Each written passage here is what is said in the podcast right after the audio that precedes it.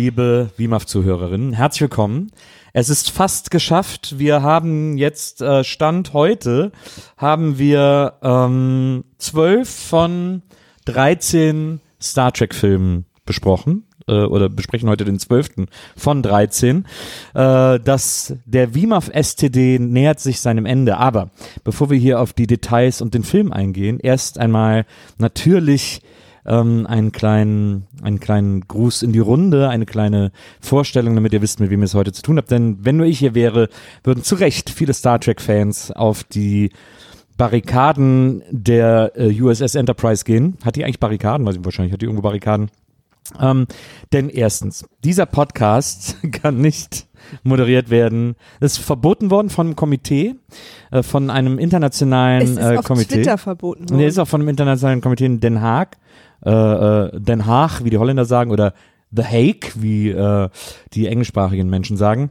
Ähm, dort hat sich ein, äh, ein Gerichtshof zusammengefunden, der, der, der große Podcast, der internationale Podcast-Gerichtshof und hat gesagt, wenn Bokelberg alleine moderiert, dann, äh, wenn Bokelberg alleine moderiert, die Menschheit nur verliert. Denn dieser Gerichtshof sagt alles, verkündet alles in Reimen. Das wäre doch mal witzig. Und deswegen, Schuldig du bist, ins Gefängnis du musst. ja. Nee, das war jetzt Yoda. Und hier ist die Ah, Fist oder die so. Ahnung. Schriftstellerin übrigens Ja. Bist und musst. Der, deswegen, die Esse reimen sich. des- und dann wurde gesagt, das Niveau, wenn ich alleine moderiere, ist so niedrig, da muss quasi das höchstmögliche Niveau gegenübergestellt werden. Und äh, deswegen bin ich sehr glücklich, dass sie hier ist und dass ich das hier mit ihr zusammen moderieren darf. Herzlich willkommen, Maria Lorenz. Hi. Es ist so ein bisschen, vermisst du, da- war es, war es nicht lang genug? Also habe ich dich jetzt nicht lang genug äh, Lob gepriesen? Ich überlege gerade, wenn ich das höchstmögliche Niveau bin, was du kennst und dir vorstellen kannst. Haben ich habe ich habe Vergleiche, na, ich habe äh, Vergleiche, ich habe ich hab einen ganzen Koffer voll Vergleiche. Noch und nöcher. okay, aber warum klingt Ich das jetzt plötzlich wie eine Drohung? Wenn ich ja immer die Vergleiche auspacke, da schlackerst du mit den Ohren doch. Ich würde einfach heute gern mal ungeschlackert bleiben. Deswegen stell doch mal unseren Gast vor. Ja, ähm, sie ist äh, nicht nur eine Freundin des Hauses, sondern sie ist Erfolgsautorin. Das 2019 war ihr Jahr. Sie hat zwei Bücher veröffentlicht, die äh, beide quasi sich gegenseitig immer ähm, die Luft auf der Spitze der Buchcharts wegnehmen. Äh, sie ist Moderatorin. Sie hat einen ganz fantastischen Podcast, in dem es um Fernsehen geht. Heute ist sie aber hier, weil wir nicht nur ihre Filmexpertise schätzen äh, und weil wir nicht nur ihre Anwesenheit schätzen, sondern auch, weil sie einen der Hauptdarsteller des Filmes sehr schätzt, über den wir heute reden wollen. Herzlich willkommen äh, aus dem Kreise unserer Familie, Sophie Passmann. Das hast du am Ende nochmal gut gerettet. Als du eingestiegen bist mit einer Freundin des Hauses, war ich kurz davor, mein Zimmer, das ich hier bezogen habe, auszuräumen. So hat er mich aber auch in seinem Handy gespeichert. Also. Freundin des Hauses. Ja. Gute Bekannte in Klammern. Maria, die eine mit dem Podcast. Ja, genau so. Ja. Ich würde sagen, dass ich mehr als eine Freundin des Hauses bin. Also ich habe ja schon quasi den Status, dass wenn ich hier reinkomme, darf ich ungefragt mir Eiscreme aus der Tiefkühltruhe nehmen. Das stimmt. Nein. Doch, darfst du, aber Ich habe, äh, ich würde gerne eine Sache noch äh, unserem ähm, Nils Bokeberg Marketing-Experten zufügen. Der Podcast, um den er einfach drum rumgeredet hat, heißt übrigens die Schaulustigen. ich finde das so gut, dass du alles aufzählst, aber nicht Achso, ich nennst. dachte, das wäre bekannt. Ich habe das einfach äh, vorausgesetzt. Also sie hat natürlich, also Sophie Passmann hat ein tolles Buch über Frank Ocean geschrieben in der Kiwi Musikbibliothek. Kannst du die ISBN kurz durchgehen? natürlich das Buch Ich Alte bin vor, weiße allem, Männer. bin vor allem aus Promogründen. Ja. ja, ja. Mein Verlag hat mich hier hingeschickt.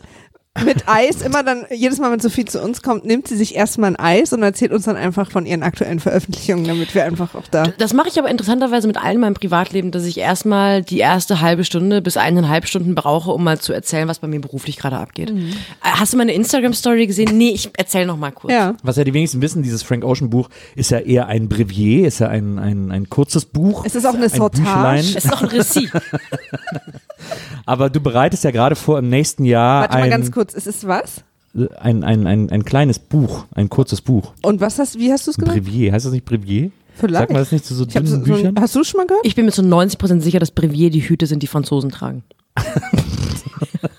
Die 10% nehme ich. Ich weiß die reichen mir. Eine Sache, die Sophie zu so einer guten Freundin macht, ist, dass sie, obwohl sie wahrscheinlich wusste, was es ist, sich auf meine nicht wissende Seite geschlagen hat. Und ich bin sehr dankbar. Keine Ahnung, was das ist.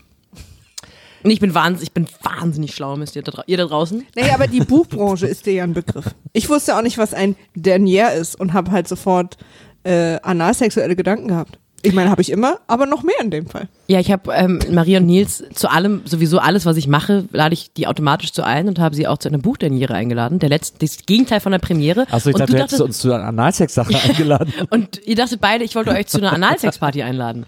Das erklärt auch eure Outfits am Sonntag. Ja. Na, Da waren einige aus der, aus der Feuilleton-Branche irritiert. ja. ich dachte immer, Berlin wäre, da ist das doch in den BVG-Kampagnen, sieht man doch immer, dass da die Leute in den Lederoutfits neben der Oma in der Bahn sitzen.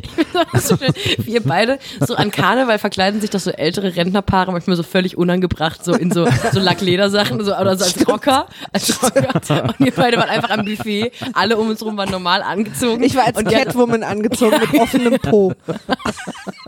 Ich hatte den Schwanz mit purer Muskelkraft gehalten.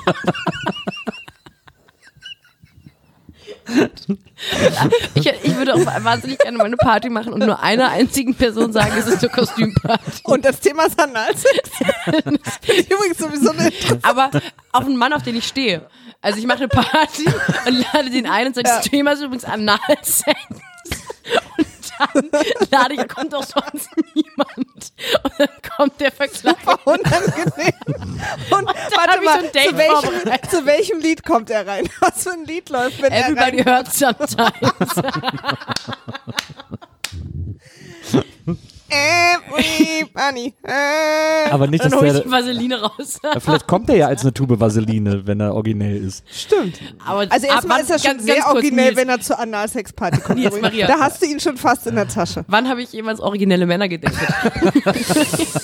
Hatte dieses eine... Nee, das war... Das war eine Frau. Ja. Gut. Bei dieser eine. Ich würde jetzt sagen, es wird hinten raus richtig eng, aber versuchen wir mal diese... Liebe Hörer, Das war's von uns. Vielen Dank. liebe Kinder von unseren... So, ähm, wir- kommen wir mal zum Thema heute, des heutigen äh, Treffens, Aufeinandertreffens äh, von uns dreien, denn, ähm, wie schon gesagt, äh, WIMAF STD, also WIMAF Star Trek Dezember und äh, Maria und ich sind sehr glücklich, weil wir fast durch sind. Äh, also wir beide sind zwar voll durch, aber wir sind jetzt fast durch mit den Star Trek Filmen. Sophie Passmann, ihres Zeichens Gästin, hat eine Frage. STD ist die Absi äh, Abkürzung. Ja. Ja. Absichtlich. Lustig? Wegen. Ja. Okay. Wie geil das wäre, wenn es uns erst im zwölften Film auffallen würde. es ist absichtlich lustig. Den- Und wir merken ja, wie es ankommt. Also Es ist, es ist der absolute Knaller. Nein, es, ich, war jetzt, ich war jetzt peinlich berührt, weil ich Star gefragt Trek habe. Dezember, ne? Du meinst jetzt wegen den, wegen den Stone Temple Dilets, ne? Genau, ja. ja, ja, ja. So. Ähm, Weil es geht halt, wenn du es eigentlich nur, wenn du es normal aussprichst, Dempel ist jetzt mit D. nee, das ist ja noch mit T. Bei STD. Ist der Tempel ja noch mit T. Ja, aber du hast Dempel gesagt. Ja, weil ich, Teile. ich habe es zu früh hochgezogen. Ja, hasse. Aber ich, ich habe gedacht, wenn man Deilitz, das müsste man eigentlich so fränkisch aussprechen und deswegen bin ich beim Tempel schon beim Dempel. Ich muss mich kurz hinlegen, wenn es in Ordnung ist. ein Ich hab. So, ähm, wir reden über den Film Star Trek Into Darkness, der zweite Film der neuen Star Trek-Reihe, der von J.J. Abrams initiierten neuen Star Trek-Reihe, mit Chris Pine als Captain Kirk und ähm, Zachary Quinto, heißt er, glaube ich, als, als Spock und natürlich dem von uns allseits geliebten Simon Peck als Scotty. Wie auch schon in der letzten Folge im Teil Naja, 11. richtig. Mir wurde mal gesagt, ich soll nicht immer elf sagen, sondern elf. Deswegen bemühe ich mich jetzt immer. ich finde, du kannst sagen, was immer du möchtest. Ich finde es immer wundervoll. Vielen Dank. Ich gucke ja mit Maria auch sehr oft Buddy der Weihnachtsölf in der Vorweihnachtszeit. Und ähm, ja, äh, klar, Erstmal möchte ich die Frage stellen, die ich immer stelle, unseren Gästen. Guckst du normalerweise Star Trek-Filme oder ist es der erste, den du je gesehen hast? Es ist, glaube ich, der erste, den ich je gesehen habe. Beziehungsweise als Kind, glaube ich, habe ich mal mit, meinem mit meinem Papa, meinem Bruder so mitgeguckt einen. Aber ich äh, habe damit bisher nichts am Hut gehabt. Ich habe kurz ge- gedacht, ich hätte den gesehen im Kino wegen Benedict Cumberbatch, Ja. habe aber Dr. Who gesehen wegen Benedict Cumberbatch. Auch ein Film, der mich überhaupt nicht interessiert hat. Hatte, äh, ich, ich dachte nämlich, vielleicht hast du den halt schon gesehen, wegen Benedict Cumberbatch. Nee, nee. Äh, und ich weiß auch, warum ich ihn nicht gesehen habe. weil ich's, wir steigen, steigen wir in die Materie Du schon ein. kannst sofort alles sagen, was dir auf dem Herzen liegt. Weil, also das, ich würde gerne mit euch chronologisch durchgehen, aber ich bin erstmal richtig sauer. Einfach um mal mit einem guten Vibe anzufangen. Total. Die nächsten anderthalb Stunden, Leute, macht euch bereit. Ich bin richtig sauer, dass Benedict Cumberbatch nicht Spock spielen darf. Es ist halt, er ist halt, er müsste Spock spielen. Also Spock ist ja einfach nur Sherlock Holmes mit weniger Tweet um den Körper rum. Und da, es ist, Aber ich hätte es dann so typecastet gefunden. nee, aber ich meine, ich finde, man sollte aufhören, man würde Benedict Cumberbatch und der Filmwelt einen Gefallen tun, wenn man aufhören würde zu versuchen, ihn divers zu casten. Er kann genau eine einzige Sache, so wie Adam Driver auch, nämlich den flamboyanten, arroganten, leicht soziopathischen Typen, der nie eine Emotion zeigt. Und dass er nicht Spock spielen darf, das ist so, als würdest du auf einer Party sehen, der Mann deiner Träume, der mit der etwas weniger tollen Frau nach Hause geht. So Verstehe. ungefähr. Aber, hat sich ja Um auch einfach mal einen Schwenk aus meinem Leben zu erzählen. Klar. Es hat sicher auch nochmal zu der Geschichte zurück. Wann habe ich das letzte Mal? ähm, ich glaube aber, dass, dass äh, Benedict Ich habe Cumberbatch übrigens hinterhergerufen, hat der Analsex dir gar nichts bedeutet. nee, viel schöner hat die Analsex-Party dir gar nichts. Ich glaube, dass Benedict Cumberbatch ungefähr das Dreifache von Zachary Quinto äh, zumindest schon zum damaligen Zeitpunkt gekostet Das hat. ist halt Heute eine wahrscheinlich Reihe das gewesen, Zehnfache. ne? Aber damals mindestens das Dreifache. Deswegen glaube ich, war das zum Beispiel auch eine Entscheidung. Ich habe gelesen, dass äh, Benedict Cumberbatch sein Casting-Video äh, für diese Rolle äh, mit dem iPhone in der Küche seines besten Freundes aufgenommen hat. Das ist aber durchaus üblich mittlerweile in, in, Ja? dem, in dem Filmbusiness, ein sogenanntes E-Casting zu machen, Ah, wo man Vor allen Dingen äh, wahrscheinlich in so einer Größenordnung von Schauspielern, wo du weißt, okay, dass das kann, wissen wir ja schon. Ja, das wird auch bei deutschen Fernsehfilmen so Ja? gemacht. Also man kriegt irgendwie äh, die Drehbuchseiten geschickt, dann wird gesagt, nimm dich auf, irgendwie Die sieh zu, dass genug, Komponente sieh zu, dass genug Lichter ist, halt das Telefon quer, das sind so die Hauptanweisungen, die dabei stehen, dann soll man einfach selber machen. Aha. Ah, durch die Digitalisierung, da fehlt einfach der Faktor Branche Mensch. geworden. Okay, nehmen wir mal an, äh, die Rolle des Spock hätte es in dem Film nicht gegeben. Mhm. Wie fandst du ihn denn in der Rolle? Äh, ich fand die Rolle total egal, oder? Also ich fand es war so, also natürlich war er ein wichtiger Protagonist oder Antagonist im Film, aber es ist halt so, vielleicht hat es auch damit zu tun, dass ich von, von Minute drei weiß man, oder nachdem diese erste große Vulkan-Explodiert-Szene zu Ende ist, wenn wir Ja. die alle durchstanden haben gemeinsam. Ja. Ich habe von so viele Nachrichten bekommen, der Film zieht sich. Und habe mich dann gefragt, ich habe auch mal nicht geantwortet, weil ich dachte, das lassen wir mal so stehen, an welcher Stelle sie da gerade waren. Habe wahrscheinlich Vorspann. Ich war bei Minute 17. Naja. Ähm, ich finde, sobald klar ist, was ist der Plot des Films, ist ja auch klar, wie der Film ausgeht. Das, dafür guckt man vielleicht auch nicht Star Trek, um jetzt irgendwie überrascht zu werden von den Wendungen. Aber ich fand irgendwie, also ich mochte seinen ersten Auftritt. Also als er, mir ist sowieso erstmal wichtig, dass bei jeder Szene von Benedict Cumberbatch ins Gesicht reingezoomt wird. Ja. Und das haben sie durchgehalten. Das machen In dem sie. Film. Und wenn die erste, wenn der erste Satz ist, ähm, äh, I can save her, bin ich schon dabei. Das war das Erste, was er im Film sagt. Und dann sagt er auch erstmal solide 30 Minuten nichts mehr Und guckt. und guckt vor allem und da Ja. wird viel ja auf die Wangen okay auf die. Wangenknochen wird dann viel äh, so gezielt ge- gezoomt. Das war in Ordnung für mich. Ich fand den ich fand den okay. Ich mag auch wenn der immer so so futuristische Mäntel trägt. Ja, das ist tatsächlich auch ein bisschen äh, Sherlock-mäßig gewesen. Äh, ich sag euch jetzt meine Benedict Cumber-Info zu diesem Film. Cumber Info, Benedict Cumber Info. Ja. das habe ich wirklich nicht mit Absicht gemacht. Ich find's lustig. Ähm, es ist der erste, sein, also es ist das erste Mal, dass ich ihn hot fand. Und ich habe danach auch Sherlock mit anderen Augen gesehen. Das muss man erstmal sacken lassen. Ich dachte, jetzt käme ein Fun Fact, aber Es ist ein super serious Ja, Fact. Ich fand, den gar nicht, ich fand den gar nicht so hot da in dem Film. Okay. Oder beziehungsweise mir ist aufgefallen, dass ich einfach gar nicht in Benedict Cumberbatch verknallt bin, sondern wirklich nur in Sherlock. Ich möchte halt gerne Sherlock daten. Mhm. Und das können gerne Menschen, ihr habt ja sehr rege, fleißige Fans von WIMAF, können das gerne zu einem Psychogramm von mir machen. Du, die Aussage darunter ist definitiv, du bist auf der Suche nach einer gesunden zwischenmenschlichen Beziehung, wo Emotionen ausgetauscht werden und äh, Auch viel gesprochen wird. Ja. suche Mann mit Lupe. heißt ja dein nächstes Buch. Mantel egal. suche Mann mit Lupe. ja. Na gut. Frau mit sehr kleinen Brüsten, so ein Mann mit Lupe. Nils ist ja jetzt äh, dank der, der letzten Wochen äh, Star Trek-Experte geworden. Absolut. Und kann unsere Hörer und Sophie vielleicht mal kurz reinholen, wer eigentlich Khan ist. Ich kann vor allem äh, unsere Hörer schon mal insofern heiß machen auf die heutige Folge, falls sie den Film gar nicht gesehen haben, indem ich einmal das Wort Tribbles sage, Stimmt. die äh, tatsächlich. Ähm, Hast du dich gefreut? Du wusstest es ja nicht, oder? Ich habe den ja schon mal gesehen im Film, ich konnte mich da nicht mehr dran erinnern, aber natürlich habe ich mich gefreut. Aber es ist ja auch, es ist ja nur auch Es ist ein Gag, weil in, ja einer, in einer allerersten Folge äh, aus den 60ern kommen äh, Tribbles vor in, in dieser uralten Serie, The Mhm. Original Series. Und äh, Nils seitdem macht immer Witz, er ist Tribbles-Experte. Und die tauchen halt nie wieder auf. Und jetzt in diesem Film sind sie wieder aufgetaucht. Das freut mich auch für dich. Es ist auch Fanservice der Film. Das, da wirst du nicht so viel mit angefangen haben können, äh, Sophie, aber äh, in diesem Film findet sensationell viel Fanservice statt. Ähm, und zwar für, na, eigentlich für TOS-Fans, also eigentlich für Fans der Originalserie.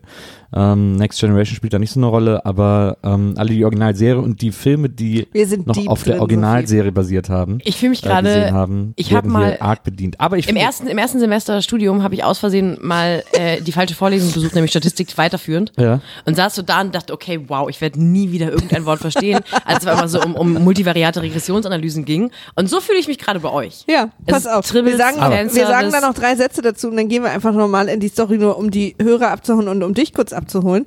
In der Originalserie TOS äh, war Khan in einer Folge ein mega riesen Antagonist. Und in einem der 13 Filme von, ich glaube, es war der zweite Film. ja. Der zweite Film, der heißt Der Zorn des Khan, ist er auch ein Riesenantagonist. Was ich nicht, und jetzt ist es so, pass auf. Zorn, Zorn, Zorn des Kahn. Genau. He, Reiter, ho, Reiter, he, Reiter, immer weiter Zorn. Ich muss, ich bin echt, da bin ich übrigens mega deutsch. Ich muss immer klatschen, wenn irgendwo plötzlich ein Rhythmus passiert.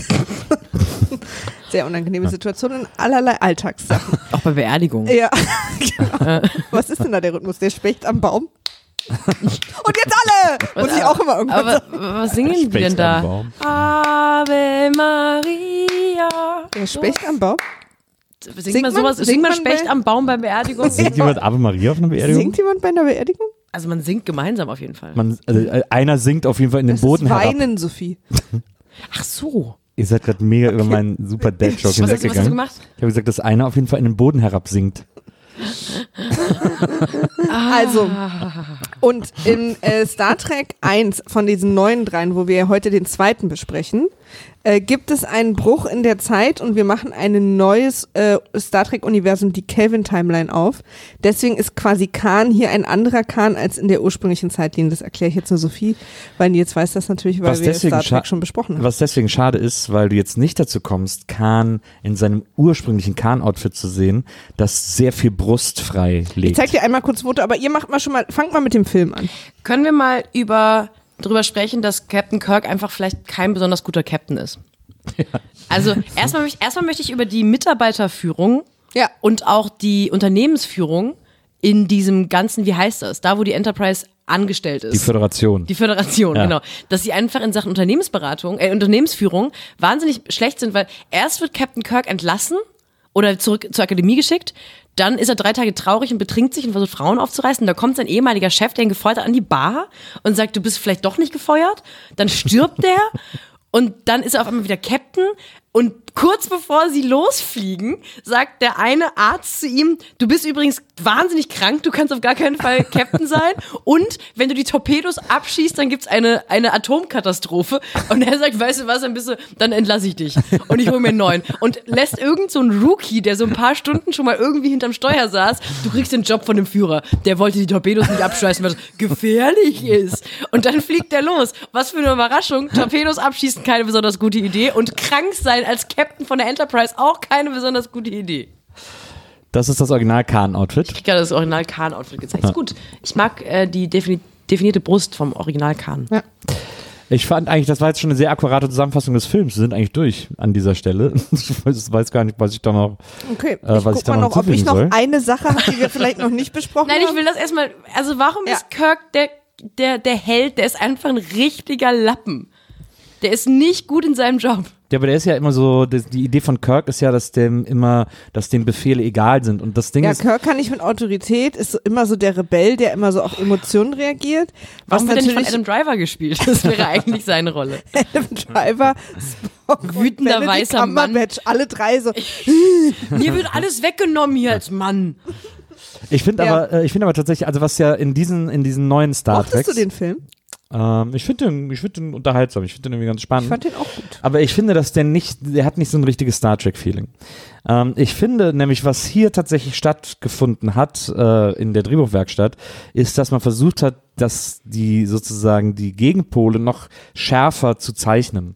Ähm, also äh, äh, Kirk muss noch weniger auf Befehle hören, Spock muss noch mehr alles Logik unterordnen, es gibt keine Graubereiche mehr in diesen Figuren und das finde ich, das funktioniert zwar schneller als Erzählung, aber ich finde es äh, in einer äh, innerfilmischen äh, Galaxis irgendwie ähm, doof und irgendwie flacher. Ich find's, ich muss ehrlich sagen, dass ich den äh, Pinekirk flacher finde als den Shatner Kirk. Und das will was heißen. Ja. Hätte ich nicht gedacht, dass du dich zu dieser Aussage heute hinreißen lässt. Ich finde schön, dass London im Jahre 22 San Francisco. 59,55 noch analoge Wecker hat. Ja, das ist mir auch Und aufgefallen. äh, Spock aus Gründen, die sich mir noch nicht ganz erklärt haben, einfach eine Berliner Polizeimütze trägt. da würde ich gerne noch mal mit dem einen oder anderen ins Gespräch kommen dazu. ich war, ich Ich meine, das ist- London. Das war London am Anfang. Ja, ja, naja. Ähm, ich mag auch das Jahreszahlen, Weil wo man einfach Benedict der Einfachheit halber mit Ja, Dezimalzahlen dann noch. Benedict Cumberbatch hat in seinem Vertrag, dass er alles was immer in London stattfindet. Er, er reißt nicht. Zeit ist ihm egal, London muss es Ja. sein. Äh, äh, ja, ich fand den Film irgendwie wahnsinnig unterhaltsam. Ich habe mich gefreut, dass am Anfang direkt die erste Szene, man, man merkt, die haben Bock auf Slapstick. So.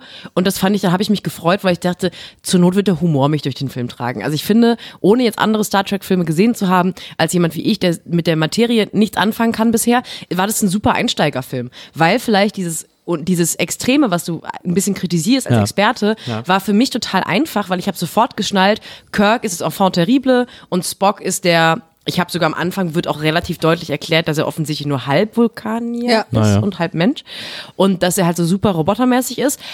Ich war kurz deprimiert, dass selbst Spock eine Freundin hat. Ja, das Ja. fun funktioniert auch Uhura. gar nicht, finde ich. Auch das, vor allem, dass er mit Uhura zusammen ist. Ich, aber ich Das ist halt die Parallelzeitlinie, weil in der Originalzeitlinie sind die nicht zusammen. ist die halt eine niedere Angestellte. Ja, okay, ich find- das ist übrigens nicht der Grund. Das wäre, du, Gute Begründung. wenn, finde wenn Spock wie jeder Mann in Führungspersonal reagieren würde, würde ich sagen, go, finde- Uhura Mäuschen. Aber ich finde tatsächlich, äh, ich finde es interessant, dass du das sagst, Sophie, weil ich habe das auch so empfunden, dass das ein Film ist, den man, äh, das Ziel ist auf jeden Fall, das so zu erzählen, dass das jeder immer gucken kann, egal wie der Wissensstand über Star Trek ist oder nicht, weil quasi in der ersten Viertelstunde erstmal alle wichtigen Star Trek äh, Fixpunkte abgehandelt werden. Deswegen, also, deswegen ist auch diese, diese erste zehn Minuten äh, quasi, was ja nie wieder eine Rolle wirklich genau, so ein spielt. eigener Fall sozusagen. diese, genau, das Ja, ja. klar ist die oberste Direktive, Genau. dass man sich eben nicht in äh, die oberste Direktive, die sich wirklich durch alle Star Trek Filme, Serien zieht, ist, dass ähm, dass man sich nicht in eine Kultur, einer Kultur zu erkennen geben darf, die noch keinen Warp entwickelt hat. Was ist ein Warp nochmal? Warp ist die äh, Antriebskraft in den Raumschiffen, die so schnell fliegen kann. Ah, Deswegen okay. kommen die erst in andere Deswegen- dürfen, deswegen- deswegen, dürfen, durften sie sich eigentlich nicht zeigen am Anfang, wo der Vulkan explodiert Genau, weil ist. man die kulturelle Entwicklung von äh, äh, Kulturen, die noch unter Warp-Antrieb sind, nicht stören will. Mhm. Und das ist die oberste Direktive, die in jedem Film, in jeder Serie, in fast jeder Folge gebrochen wird. Also ein bisschen sowas wie Waffenexporte von Deutschland. Ja, Absolut. Ja. absolut. Kleiner, kleiner, Pol Ja, kleiner Pispas. Heute, kleiner Heute-Show. Kleiner Pispas-Gag hier. Und äh, äh, äh, ich nehme an, dass das eine Menge Aufforderung, weil hier hören ja die richtigen Leute zu. ich, bin schon, Olli Welke ist schon direkt am Twitter.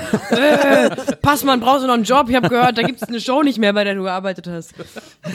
Ich finde, äh, ich finde aber, dass dieser erste Planet mega cool aussieht. Das ist, ist so rotes, so ein roter Wald auf so einem weißen Planet. Ich finde auch, dass die Aliens da total cool aussehen. Die haben so Ja. Augenlider unten und oben, die immer so in der Mitte Im zuklappen. und Gegensatz zu so, uns. Mit so schwarzen Augen. Das sieht irgendwie, das sieht alles richtig cool aus. Ich. Ja, ich finde auch, dass sie cool aussehen. Ja, ich fand das, ich, ich mag auch, wenn in den ersten Szenen direkt gezeigt wird, was sie alle können. So, wenn das optisch super ist, wenn die Dialoge lustig sind und, und schnell sind und äh, das hatte ich, habe ich irgendwie, habe ich Spaß dran gehabt. Ich habe eine Frage.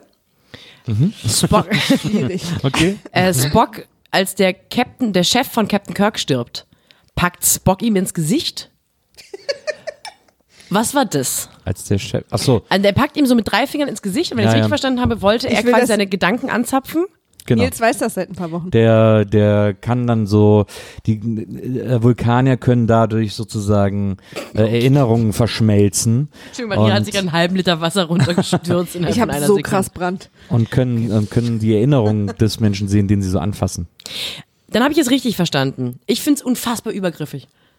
Wenn jemand stirbt, einfach so ins Gesicht zu greifen und zu sagen, oh komm, dein letzter intimer Moment, ich möchte gerne dabei sein. Und vor allem Spock, Ja. der wahrscheinlich, wenn ich es mal raten dürfte, nicht derjenige ist, der zu jedem Geburtstag auf der Enterprise sofort als Erster eingeladen wird.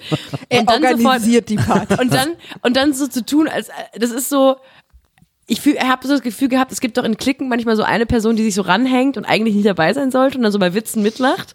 Und man denkt so, warum bist du dabei? Ist aber Chekhov. Und die, die sich so ein bisschen so überschätzt in ihrer Bedeutung Ja. und ihrer Zwischenmenschlichkeit. Und dass Spock in der Situation der Meinung war, nee, wenn der jetzt verreckt, dann habe ich schon auch ein Anrecht darauf zu wissen, was er als letztes fühlt und denkt. Ich fand das total Ja, mies. das ist auch total mies. Ich, also ähm, meine Vermutung ist, ich habe auch übrigens ein paar äh, ein bisschen gelesen über den Film und das fanden andere auch total merkwürdig. Aber die Vermutung ist natürlich, weil das ja im Rahmen eines so krassen Angriffs passiert, dass er einfach guckt, ob er noch was wusste. Also was ihnen hilft, das aufzuklären. Das ist sehr durch die. Ich find's auch nicht gut. Durch die rosa Leute, versteht mich nicht falsch, gesehen. ich finde es auch nicht gut. Ich freue mich übrigens gerade total, dass ihr den Film als so eine gute Einzelsache empfindet, weil meine Sorge war, weil für mich hängt der Film davor mit dem hier extrem zusammen und ich hatte Sorgen, dass das, Ja. aber es ist gut, dass es nicht so ist. Ich habe mich aber auch, glaube ich, ähm, minutiöser vorbereitet und mir mehr Gedanken gemacht als sonst, weil ich äh, das Gefühl hatte, bei der letzten Folge Wimar als Gast nicht so abzuliefern wie sonst und wollte so, al- weil ich nochmal eingeladen wurde, zeigen, dass ich als Gast auch durchaus tauge. Weil ich bin auch angewiesen auf das Geld, auf die Gage. Ja. Was ich cool finde, ist, äh, wir sind dann, wir sind dann in San Francisco, also im, im Ort der, im Ort der Föderation. Sophie hat Und- gerade ihr Herz ausgeschüttet. Na, das war doch nicht ein ausgeschüttetes Herz. Nein, ich wollte das nur einmal sagen, dass ich äh, mir Ja. genau diese Gedanken, die Nils hier gemacht hat, sich genauso sehe und ähm, überlegt habe, was ist denn hier eigentlich meine Rolle halt als Gast? Und meine Rolle ist der Star Trek-Anfänger und die wollte ich heute bedienen. Gehen wir eigentlich offen damit um, dass du den Teil davor nicht gesehen hast? Dass ich den Teil davon nicht gesehen habe? Mhm. Ich glaube, wir können hier an der Stelle jetzt einen Schluss machen. Na, weißt du, weil wir es quasi Aber du hast ihn jetzt nochmal geguckt, oder was? nee, ich kenne ihn halt. Ja, ich habe ihn auch gesehen. Ach so, hast du? rauskam, Ja, aber Ah, okay. Kann, Das aber, wusste ich nicht. Aber Alles du kennst meine Erinnerung nicht. Dann muss man ins Gesicht packen. Ja. nee. Warte, das ist der Einschlaf. Ja, okay. Ähm, so, auf jeden Fall ist dann, äh, es gibt, es gibt großen, es gibt groß Trara äh, in San. Francisco, äh, weil ein Anschlag auf die Föderation verübt wird.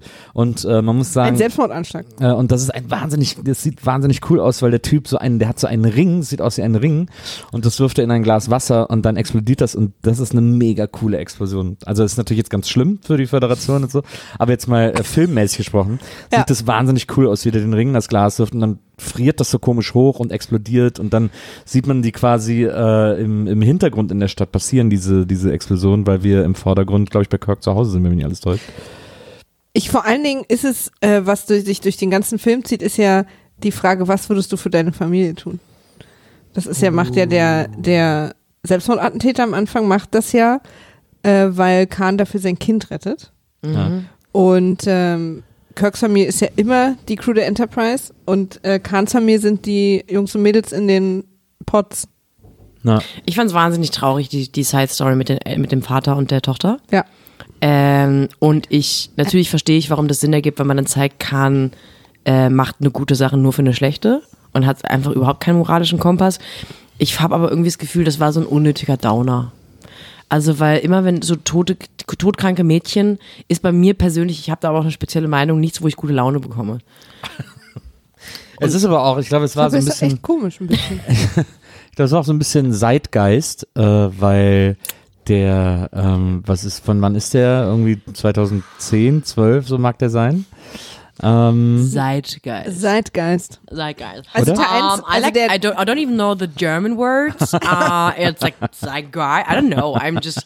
I don't. I'm. I was like for three weeks in the US. Weißt du, was Leute, Nils ich, gemacht ich hat? berichte? Leute, ich berichte hier aus dem Writers Room, versteht ihr? Um, and Nee, it was Nils kind hat, of. How do you Nils say hat das German? Wort, Nils hat das Wort in Google Translator geworfen, hat es zurückgeworfen bekommen und hat sich dann nochmal rausgeholt. Und dann nochmal geworfen. Und ARD Aussprachedatenbank. Zeitgeist. Zeitgeist meinst du, ne? Ja, Zeitgeist meine ich. Ich glaube, es war so ein bisschen äh, so durch diese, so weil so Selbstmordanschläge äh, Anschläge und so, also weil irgendwie so die Frage bei den Menschen immer ist, wie mache, wie kommt man dazu, das zu machen und so. Und es gab ja eine Zeit, wo es auch mehr davon gab. Und dann haben die da, glaube ich, mal versucht, so eine Geschichte zu erzählen, die das, die so einen Auslöser dafür miterzählt. Aber gerade vor diesem Zeitgeist, Zeitgeist-Argument ähm, finde ich das eigentlich total bescheuert, weil es ja so tut, als würden Terroranschläge vor allem verübt oder wenn es das, wenn es diese Parallele aufmachen möchte, dann tut es so, als würden die meisten Terroranschläge nicht aus reli vermeintlich religiösem. Fanatismus gemacht, sondern weil Einzelschicksale jemanden quasi dazu zwingen, für die eigene Tochter sich umzubringen. Ja, du hast vollkommen recht. Und ich merke gerade, dass ich einen ziemlichen Schluss erzählt habe. In dem Fall ging Oh Gott, das, glaube das Allerschlimmste, wenn man gegen argumentiert, so ganz leidenschaftlich und das Gegenüber sagt, nee, du hast völlig recht, ich habe Schluss erzählt, weil man sofort dasteht wie der Arsch. Ich wollte Nee, gar nicht. nur eine Nein, überhaupt intellektuelle nicht. Nee, Unterhaltung überhaupt nicht, sondern äh, ich stimme dir total zu. Ich bin einfach total sauer auf euch, dass ähm, die Begründung dafür ist, dass das so am Anfang passiert ist, weil das Thema des Films ist, was würdest du alles für deine Familie tun? Ich hatte es ja bereits erklärt, bevor ihr mit Zeitgeist und Derniere und irgendwas Oh, gekommen Entschuldigung, seid. dass wir auch, Entschuldigung, dass wir auch Gedanken haben zu dem Film. Ja, Wenn du möglichst schnell einen Podcast machen möchtest, dann kannst du ja einfach ein Schlusswort definieren, das eine der Gäste sagen, oh warte, das gibt's schon. Mist. Dann kannst du ja deine Freunde ohne immer, Zeit einladen. Ich würde das immer nach fünf Minuten sagen. Ich würde, ich würde übrigens wirklich wahnsinnig gerne einen Podcast machen, wo die Interviewer entscheiden dürfen, wann der Gast aufhören muss zu reden. Und zwar einfach so, wir haben ein Schlusswort entschieden Ja. und spätestens, wenn, wenn dann wieder so eine Promo geschieht, okay, danke, das war's, vielen Dank, Michael Douglas. Michael Douglas ist dein Safe Word? Nein, das wäre der Ach so. Gast, wo ich einfach sage, nee, es reicht jetzt auch. Ja.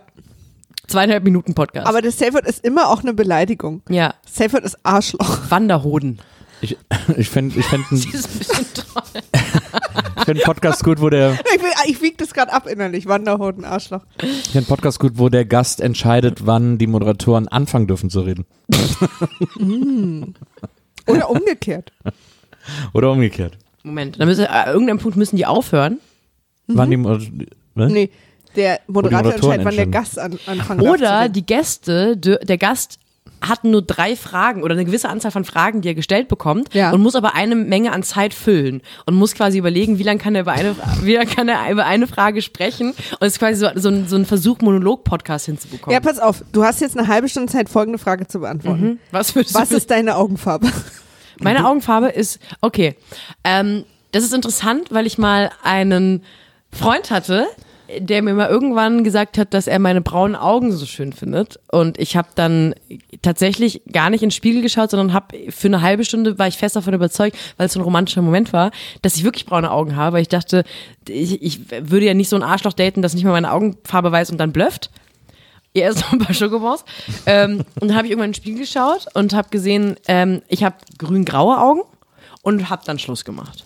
Ja, vielleicht war er einfach farbenblind, das äh, betrifft Männer ja, das haben Frauen ja nicht, sondern nur Männer. Und mein äh, alter Mitwohner in München, der ist farbenblind und der hat immer wieder bei allen möglichen Dingen, die Ich rumlagen, glaube, du gesagt, musst jetzt jemanden anrufen. da drauf gezeigt und gesagt, ist das braun? Und das war dann halt rot oder, grün oder so. Ich mal kurz. Ich rufe kurz an. Gibt es laute Tastentöne, damit man das hört?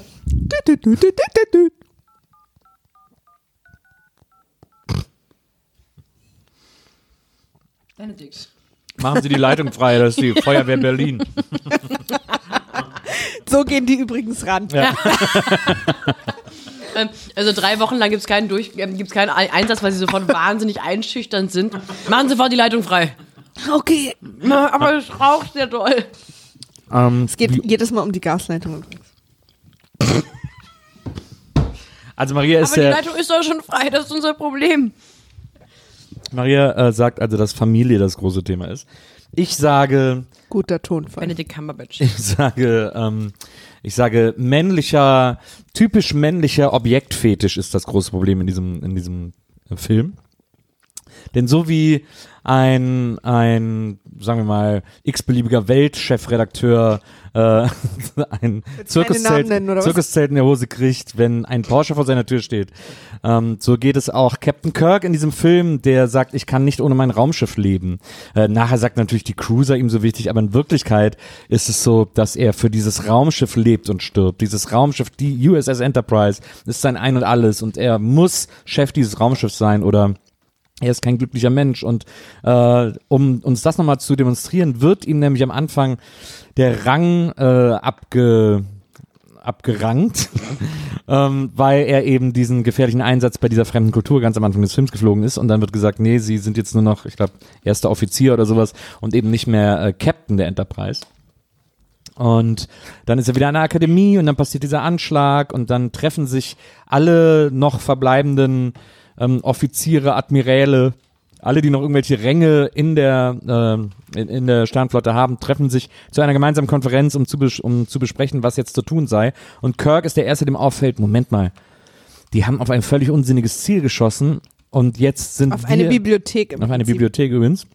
Und jetzt sind wir alle hier in einem Raum versammelt. Das kann doch nur bedeuten, dass. Und in dem Moment sch- äh, erscheint ein Raumschiff und schießt auf diesen Konferenzraum und versucht alles in Schutt und Asche zu legen. Vor allem jeden, der in diesem Raum ist, in Schutt und Asche zu legen. Somit war quasi äh, nach Kirks Vermutung die Bibliothek nur ein Auslöser, um, um eben ein, ein Honeypot zu kreieren ähm, und all diese wichtigen Entscheider in einen Raum zu bringen, damit man sie besser zusammen erledigen kann. Ich finde, dass man Captain Kirk zu viel Charakter, mehr Dimensionalität gibt, wenn man sagt, dass er ein Objektfetisch hat. Ich glaube, er ist halt einfach, er ist halt im negativen Sinne der Typ Mann, der jeder Star Trek-Fan unter 25 sein möchte. So ein männeraufreißender, männerschlecht behandelter Arsch. Und ich glaube, dass er dass, ich glaube, ihm geht's da nicht um das Objekt des Raumschiffs, es ist einfach halt, ihm geht's darum, dass er der Chef irgendwo ist und entscheiden kann, was er macht. Und ich, er hat ja so Momente der Weichheit, aber ich war dann auch nach diesem Anschlag, als er dieses Auf und Ab und als er auch so offensichtlich getrauert hat, weil der Chef tot ist und so, habe ich dann gedacht, naja, okay, vielleicht, na komm, vielleicht, ich gebe ihm noch mal eine Chance. Und in Minute 35 taucht dann, wie wahrscheinlich in so einem Film einfach dann in Minute 35 so eine Frau auftauchen muss, eine ähm, wahnsinnig wunderschöne, schlaue, dünne, blonde Frau, die ihn sofort quasi völlig fertig macht und er sabbert auf dem Boden, wo ich denke, ach komm, halt doch dein Maul, Kirk. Ich, Kirk ist für mich äh, der große Anti-Held. Lieber Khan als Kirk. Meine Meinung. Lieber Khan als Kirk. Weißt du, wer die blonde Frau war? Ist dir der Name bekannt vorgekommen? Ähm, ich hab, kann mich gar nicht an den Namen Dr. erinnern. Marcus. Nee. Es ist die, mit der er dann David hat. Ah ja. Ah, verstehe. Knickknack. verstehe. Wir kennen ja die Zukunft. Ja. Wobei Lustig, es ist ne? ja auch gleichzeitig die Vergangenheit. Lustig, ne? Ist lustig, ne? Ja, naja, es ist halt eine andere Zeitlinie jetzt, Ja, aber ja. er trifft sie trotzdem. Ja. Ich hab, Deswegen hast du schon recht, es ist halt viel Fanservice da drin. Ja. ja, Ich hab, ähm, ja, bitte. Ich hab nichts mehr. Achso, also ich hab, dachte, ich habe nee, du hast angefangen mit ich hab und ich Ja, dachte, ich wollte gar nicht jetzt, sagen. Äh, ähm, Ja, also ich meine, äh, was ich auch tatsächlich komisch finde, dass er mehrere Male in der ersten halben Stunde nach diesem Anschlag äh, sein Arzt, also Pill um ihn rumwirbelt und ihm sagt, dass er nicht arbeitsfähig ist und er dann auch so kurz manchmal so die Augen zumacht und so den Kopf schüttelt, als hätte er wirklich Symptome, aber das kommt halt nie wieder auf. Also das ist nie wieder, das wird einfach nie wieder Ach, angesprochen. das ist auch kein, das ist auch, ähm, ist das auch kein Fanservice, weil ich dachte, das sei etwas, was vielleicht im nächsten Film. Das, da hatte ich das Gefühl, dass sie vergessen haben, dass sie das drin haben und dass sie darauf nochmal zurück wollten und das dann aber im, im Das ist- Cutting-Raum liegen geblieben Das ist, ist oder so so. eine tolle Vorstellung. Nee, im Writers Room allein schon. Ich stelle mir das manchmal so vor, weil auch Menschen, auch Menschen, die solche Hollywood-Filme oder solche großen Filme äh, schreiben, machen ja Fehler. Verlieren den Überblick. Und, und das ist so lustig, weil man, manchmal kam man doch, also als wir noch in Büros gearbeitet haben, wisst ihr noch damals, kam man doch manchmal nach Hause und hatte so ein, oh fuck, ich habe diese Mail vergessen. Und ich stelle mir so vor, dass der Headwriter von, von Star Trek Into Darkness irgendwann so auf der Couch saß und dachte, fuck, ich habe vergessen, die Krankheit von Captain Kirk noch irgendwo ah, aufzulösen. Ja, weil er wirklich, also, naja, egal. we weißt du, wenn Pille das nur einmal gesagt hat, du musst dich doch mal untersuchen lassen und er so, nee, nee, nee, das ist halt auch typisch äh, Kirk, dass Typisch der dann, Kirk. dass der einfach sich, ne, Ja. Männer wollen nicht zum Arzt. Und dadurch, dass aber so mehrere Mal aufkommt, ne, am Anfang auch so den Kopf, als wäre da irgendwie so Schwindelanfälle oder so, dachte ich, okay, das wird jetzt später nochmal eine Sache oder so. Aber Aber wie du äh, schon sagst, da hat irgendwann einer zu Hause, vielleicht merkt es ja keiner. Wir merken es jetzt hier. Also da werden Köpfe rollen. Dank uns. What is uh, WeMath? So we listened to a podcast called WeMath, and they were talking about a problem we had with our script. There was something with STD December. It was kind of weird, but actually we listened to into it and we kind of fucked up. Speaking of übergriffig, wie Pille äh, Kirk untersucht, nämlich während Kirk irgendwie alles Mögliche macht und Pille ihm die ganze Zeit hinterherläuft und Geräte ins Gesicht hält, bis er einfach ausrastet und sagt, Pille, fuck off, äh, fand ich, war für mich die emotional nachvollziehbarste Reaktion von Kirk in diesem ganzen Film. Weil so möchte ich auch nicht untersucht werden. Hier in der Bahn sitzt dann so dein Arzt neben dir in der BVG, in der Tram und hält dir, hält dir so eine, hält dir so eine 5 Es Mark ist STD. Dezember. du weißt, was das heißt. Zip. Ähm, genau, das heißt Zip. ich bin ja wie immer extrem verliebt, auch durch äh, alle Teile durch, die ihr äh, ähm, vielleicht noch seht, nicht alle gesehen habt, wie auch immer, äh, von äh, Scotty. Ja. Na gut, in den Scotty verliebt zu sein, ist natürlich auch jetzt nicht sonderlich. Warum hat Okay, er ein Entschuldigung, ich wusste nicht, dass ich mich nur in Leute verlieben darf, wo es schwer ist. Naja, du hast dich auch in Nils verliebt. oh, oh. Nee, das war total, das ist total einfach in Nils verliebt. Ach, verdammt. Das war kein guter Witz, sorry. Aber wir wissen ja, wo es herkam. Ja, aus, aus dem Versuch auch mal einen Witz zu landen neben euch. Aber Nils? Maria? Kleine Nee, siehst, guck Süßigkeiten-Eskalation. mal, wie komisch das Stück hier aussieht. wir Ja, essen ich übrigens währenddessen Kinderschokolade aus der Star Wars Edition. Stimmt. Ich, ich bin gerade, sauer ist ein falsches Wort. ja, enttäuscht. Ich bin, sagen wir mal, peinlich berührt von diesem Fauxpas. Und die Tatsache, dass du dich gerade an einem halben Kilo Weihnachtsmann verschluckt hast, ist die einzig faire Bestrafung. Ähm, Aber ich, Scotty, ich liebe Simon Peck sehr. warum ist er einer der wenigen, der einen britischen Akzent, Akzent hat? Hat Scotty im Original auch. Ja, aber warum? äh, Das spielt ja in London. Würde es nicht mehr Sinn machen, wenn das alles Briten wären? Weil Das ich würde eigentlich gerne Matt Smith noch sehen als Scotty. Oder Ich weiß nicht, ähm, Äh, Dieses spielt David- in London, David aber es spielt doch in Tennant San Francisco. spielt in London. in London jetzt. Wir verarschen dich Aber nicht. Simon Peck, also Scotty, ist ja eh an Bord und der ist ja von der Föderation in San Francisco. Die Föderation ist in San Francisco. Also dieser Film, wenn du diese Großstadt immer siehst, Ja. das ist London. Nee. Doch. Aber da steht wirklich auch London drunter Ja, und mehrere Mal. Jahreszahl. Die Großstadt, in der die, Sta die Föderation ist, ist San Francisco. San Francisco ist nur eine Stadt, wo die auch, äh, wo die Schiffe immer gebaut werden. Oder wie in anderen Podcasts gerne gesagt, San Francisco. Ja. Nee, auch am Schluss, Bis wo, dann das, wo dann die Enterprise abstürzt und so, die äh, bricht ja noch über Alcatraz ja. Nach San Francisco rein. Und deswegen in den alten Star Trek-Filmen ist es ja auch immer San Francisco. Also es steht am Anfang London da, Nils. Ja, aber das ist dann nur am Anfang kurz mit Khan, aber nachher ist halt immer San Francisco. Also du meinst, Khan war bei der Familie in London, hat den Typen überredet und der ist dann nach San Francisco gefahren und hat da was explodieren lassen? Weil, aber die Frage ist ja, was würdest du für deine Familie tun, offensichtlich? Und wenn er sogar übersee fliegen würde, um da ein Selbstmordattentat zu vollziehen, dann liebt er die Tochter ja wirklich. Ihr macht mal hier weiter. Ich muss mal was nachgucken. So, ähm, Benedict Cumberbatch. Das sind schon gute Wangenknochen. Aber die Oberlippe ist komisch. Weil die ist hier einfach vorbei. Ja, die hat der, die hat, da hört die Oberlippe schnell auf. ich finde eine der besten Rollen von Benedict Cumberbatch übrigens äh, in Zoolander 2. Ja, wo er All spielt. Oh, ja. All, genau. All. Das ist ja Oh, All. stimmt. Oh Mann, das ist auch so gemein, dass er auch noch so lustig ist. Ach, verdammt. Glaubt ihr, ich habe eine Chance bei dem, wenn ich den irgendwann treffe? Weil seine Frau heißt ja auch Sophie und vielleicht müsste er sich nicht umgewöhnen. Ich bin äh, ganz, ganz intensiv der Meinung, dass äh, du bei jedem Mann eine Chance hättest, bei dem du eine haben willst. Auch da kann ich kaum widersprechen. Ich schließe mal ganz kurz die ganz klar für sich geklärten homosexuellen Männer aus. Aber auch da, wer weiß. Ich habe mal, danke erstmal dafür, es war ein schöner kleiner Schweigemoment. Ich habe mal mit 14 einen Jungen geküsst, der war damals schon so se- 17, 18. Der hat sich eine Woche später als schwul geoutet und ist jetzt, lebt jetzt sehr glücklich, sehr schwul. Das ist mir ungefähr 14 Mal passiert. Wirklich? Ich habe da echt ein bisschen drunter gelitten. Du hast recht. Am Ende stürzt das Schiff auf San Francisco. Dann lass uns lieber weiter über Homosexualität und nicht über unser Unrecht sprechen. Aber da sind wir auch wieder in San Francisco. Leute, wir sind ja einer ganz heißen Sache auf der Spur. Oh mein Gott. Das ist doch auch Fanservice, weil die alten Star Trek-Filme auch immer alle in San Francisco sind. Vielleicht muss man einfach so ein bisschen Queerness in sich haben, um San Francisco Da zu ist doch erkennen. immer so die Golden Gate Bridge im Hintergrund und so. Golden Der- Gay Bridge. Der, der Anschlag ist in London am Anfang und dieses Meeting dann aber ist tatsächlich schon in San Francisco. Warum, warum Weil zeigen halt sie die denn nur London? sitzt. Also, weil, ich meine, wenn das ein Film ist, der ja auch mal so neue Fans akquirieren möchte, weil Star Trek ist ja ein Thema, was in der Gesellschaft nicht genug diskutiert wird. Da muss man auch mal Öffentlichkeitsarbeit, das, da muss ja auch mal Öffentlichkeitsarbeit für den Film gemacht werden. Ja. Wir bewerben klar. uns jetzt hier auch als Botschafter Ja. von Star Des Trek. himmlischen Friedens. So Menschen fragen, wer, wer, also Menschen aus der Öffentlichkeit, die müssen doch irgendwann entscheiden, für welches Thema sie sich einsetzen. Ich möchte eigentlich daran arbeiten, Star Trek bekannter zu machen.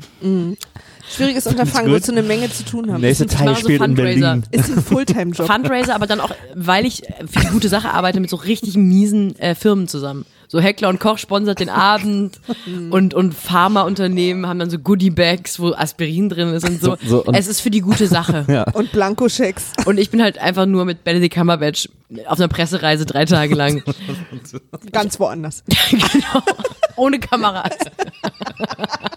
und dann, am zweiten Tag sieht man uns so Aber wenn durch du- Paris laufen. Wenn, wenn einer von uns mal richtig reich wird, ja, Mhm. dann könnte man den doch für irgendwas einfach einkaufen für einen Abend. ab wann oder? ist der, ab wann ist man richtig reich? Und du kommst aber dann auch mit so, einer, mit so Glyphosat-Pistolen in den Saal. Meine Definition von, sind wir noch bei richtig reich? Ja. Okay. Äh, jetzt habe ich das erste, das erste jetzt erst in meinem Gehirn angekommen. Sehr guter Witz, Nils. ähm,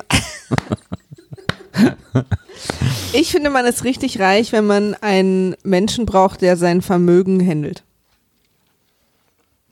Ja. Mhm.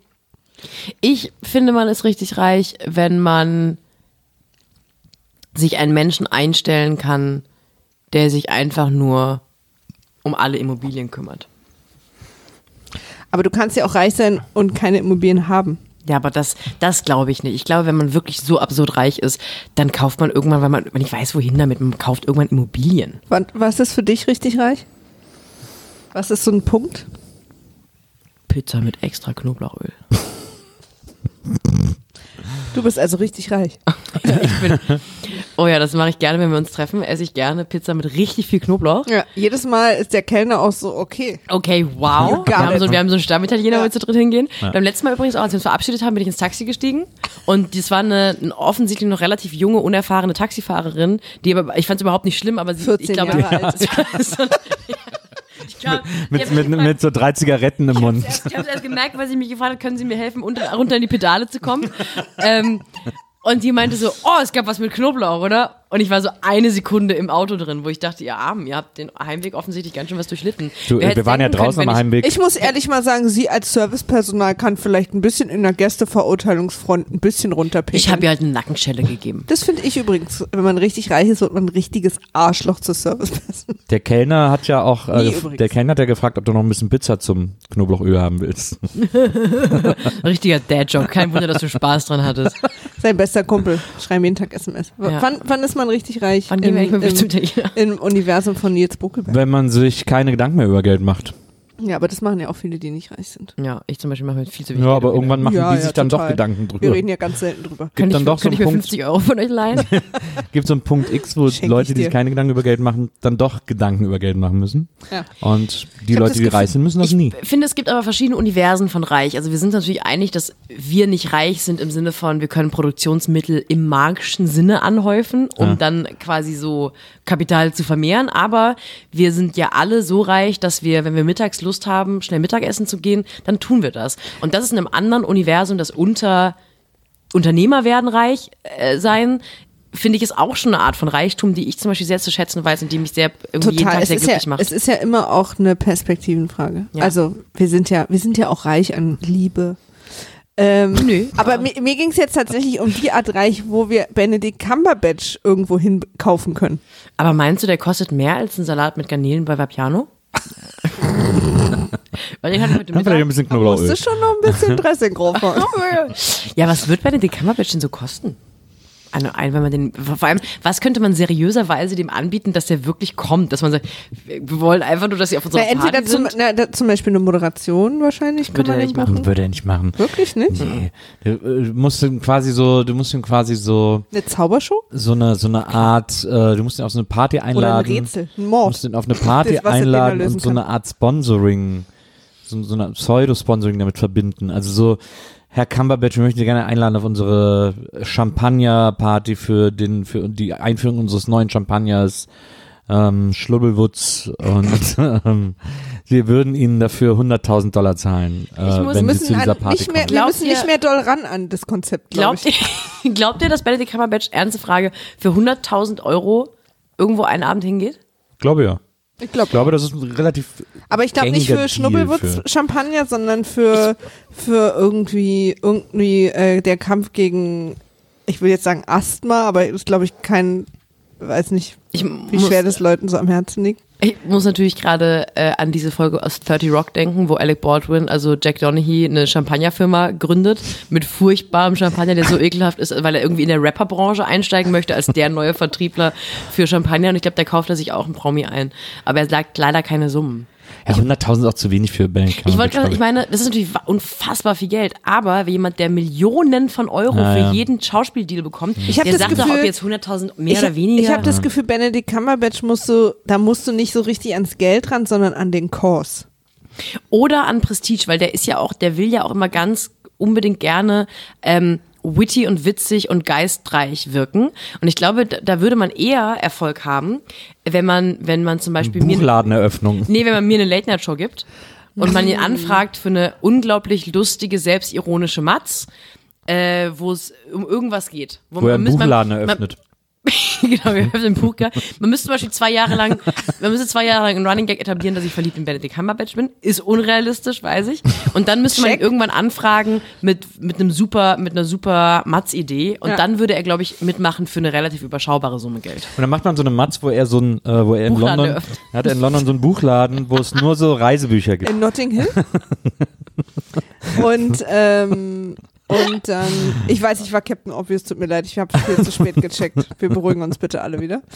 Ähm, aber, Ach, und ich das, verliebt mich dann in ihn. Okay. Naja, und dann hast du eine rote Tür. Nee, wer hat die rote Tür?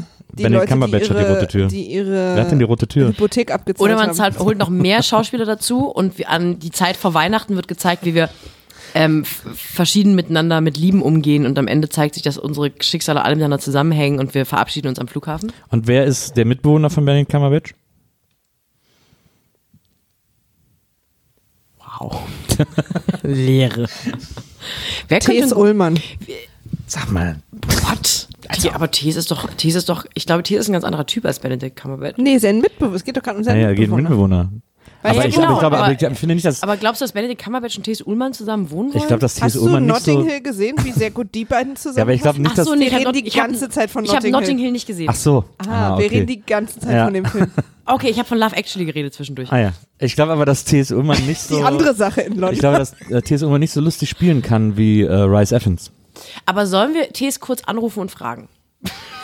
Hey, schwierig zu erklären, aber würdest du dir vorstellen können, mit Benedict Cumberbatch zusammen zu wohnen? Gerade liebt den doch total. Ich liebe den total. Du auch, oder? Wir lieben Ich den lieb beide den auch, total. natürlich. Ich frage mich, ob es irgendwann mal eine Suchdatenbank gibt, um nach, um nach Podcasts zu suchen, wo Leute über Leute sprechen. Weil mir wird immer wieder zwischendurch, alle drei Wochen, wenn Mickey Beisenherz und Olli Polak wieder irgendwie über ihren Podcast über mich herziehen, dann kriege ich von irgendwie so zwei Tage später auf Instagram so einen Soundlink zugeschickt, wo mir Olli so "Nee" sagt, so. Ich habe es ein bisschen gekürzt, weil er lange braucht, um zum Punkt zu kommen. Und dann frage ich mich, kann man irgendwann nicht in so eine Datenbank einfach so viel Passmann eingeben und dann sehe ich da wieder die letzten acht Folgen von Kronjuwelen. Also, es ist so, kleine, kleiner, kleiner Ausflug in die Zukunft, äh, Zukunft. des Internets. Ähm, SEO, eines unserer Lieblingswörter, wird ja auch bei Podcasts immer interessanter, deswegen wird die Zukunft sein, dass alle Podcasts automatisch transkribiert werden und aber das nur hinterlegt wird bei Google, dass man es suchen kann. Genial. Und dann wirst du immer suchen, deinen Namen suchen können und dann werden dir alle Podcast-Folgen aufgelistet, wo über dich gesprochen wird. Großartig, ich liebe das, mit der schlauesten Podcastfrau der Welt befreundet zu sein. Die andere Seite, ich mich frage, ob ähm, so Promis, über die im Podcast gesprochen wird, ob die so einen kalten Schauer haben und nicht wissen, warum. So, ob Tees gerade irgendwo so, oh, was war? Keine Ahnung, irgendwas war. Sexuell hat es aber ein bisschen geklungen. Findest du? Ja, find schon. Mir hat gestern, egal. bin wahnsinnig das neugierig. Nein, mir hat gestern, was ich sehr witzig fand, einem, einem Mann erzählt, dass er findet, dass Männer in Berührung mit Flüssigkeiten immer ächzen. Und das stimmt, wenn sie ins Wasser gehen, oh, oder wenn sie duschen, oh, und auch Schnotter und alles, alles mit Flüssigkeit und ja, ist immer so, oh. und auch beim Kacken ist immer so, oh. das finde ich super lustig. Machst du sowas beim Kacken? Also, äh, nee. Verbitte ich mir die Frage. Wer sind sie überhaupt? Interessant, ich glaube aber, dass man die Regel einfach ausweiten kann auf alle Dinge, die nicht Liegen und Fernsehen sind. Oh. Auch so aufstehen. Aber Schnaps trinken, da echt sich nicht. Im Gegenteil, da, äh, Frohlocke da ich. jauchze ich, da frohlocke ich. Aber es gibt halt immer eine Geräuschentwicklung. Ich ächze nicht, ich jauchze. Nils Buckelberg, eine Million Jahre alt. Meine Biografie. Ich ächzte nicht, ich jauchzte. Ich ächzte. Soll ich, in der Vergangenheit, ich ächzte nicht, ich jauchzte. Wie hieß nochmal diese wahnsinnig das lustige das ist der Autobiografie? perfekte äh, Karl Dahl auf einem Auge. Nee, Nee. Auge, Auge zu und durch. Ja, aber es gab noch ein, ein anderes Wortspiel Ja. mit einem Vornamen. Ähm, Wolfgang Lippert. Lippert. Lippi-Bekenntnisse. Lippi-Bekenntnisse. Beste Biografie ever.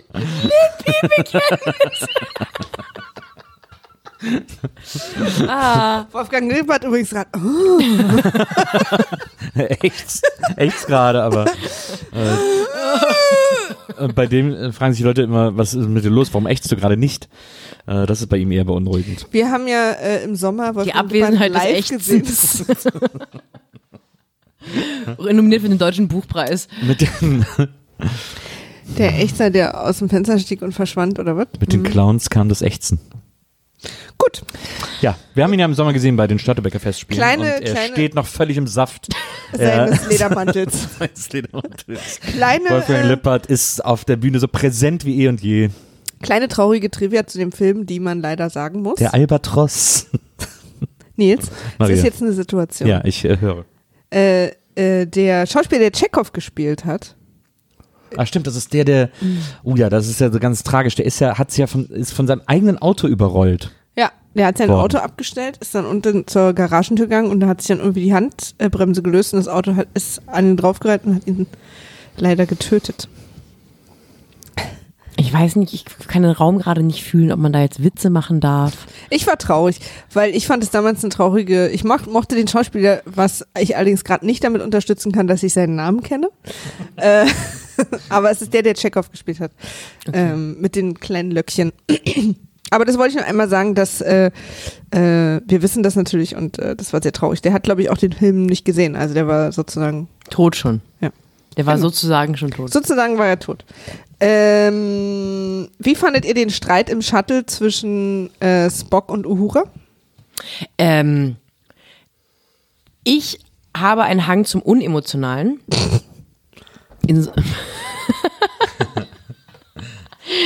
Also ich mag eigentlich, wenn Streits, sag ich mal, einigermaßen rational geführt werden.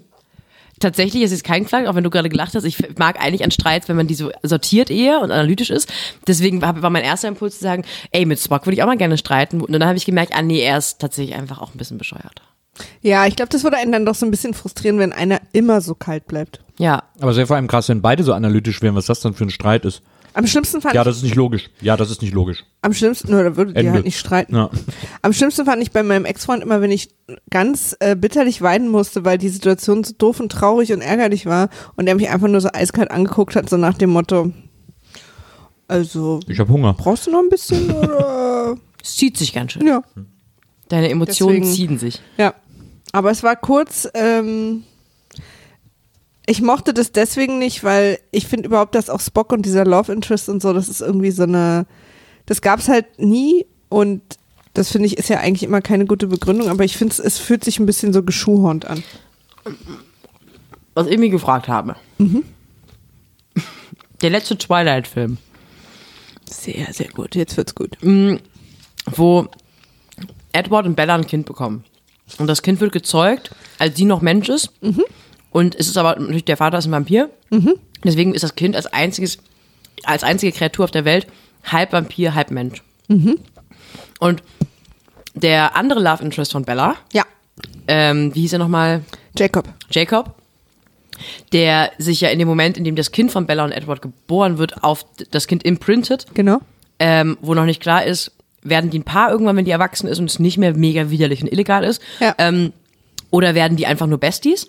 Da habe ich irgendwie an sie gedacht und dachte immer so, was ist denn, wenn die, wenn das Imprinten am Ende nur was Platonisches ist und sie ist halt so ein halb Mensch, halb Vampir-Ding und findet ja niemanden. Und ich musste irgendwie dran denken, was wäre denn, würden Spock, weil halb Vulkanier, halb Mensch und das Kind von Edward und Bella, weil halb, halb Vampir, halb Mensch sich verstehen? Weil die haben, glaube ich, ähnliche Eigenschaften und auch Probleme im Leben. Das stimmt. Ich, Ich glaube Gefühl, aber trotzdem nicht. Okay, ich habe das. Hier hat man einfach. Ich glaube, hier Spock- merkt man einfach, das Gespräch wird immer mit Ja und weitergegeben. Ich überlege gerade, ob das Kind, äh, das weiß ich gar nicht mehr, bei Twilight auch in der Sonne glitzert. Das, Das- würde Spock, glaube ich, wahnsinnig irritieren.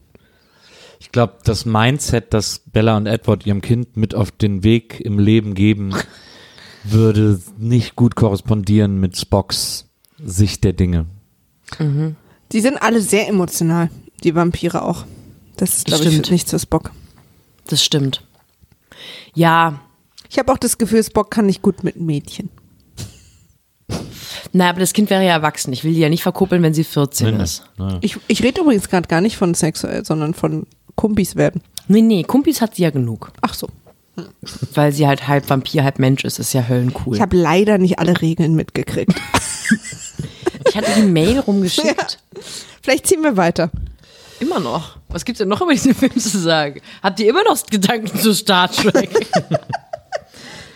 Ähm, ja, sie landen auf Kronos, auf dem, äh, auf der Heimat der Klingonen, äh, treffen dann auch ein paar Klingonen. Ähm, und jetzt Klingonen ist, sehen immer anders. und jetzt ist ja, jetzt ist der neue Klingonen-Style ist, sich jetzt die Stirn in der Mitte zuzupiercen, offensichtlich. Ja.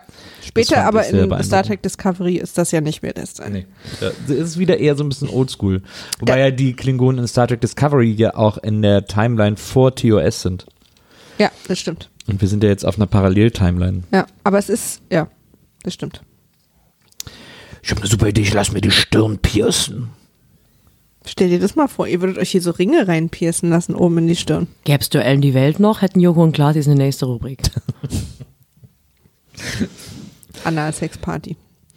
ähm, und jetzt, also und sie, sie holen quasi, also Harrison, heißt ja hier noch Harrison, holen sie aufs Schiff und da erfahren wir als Zuschauer ja vermeintlich erst, dass er Khan ist.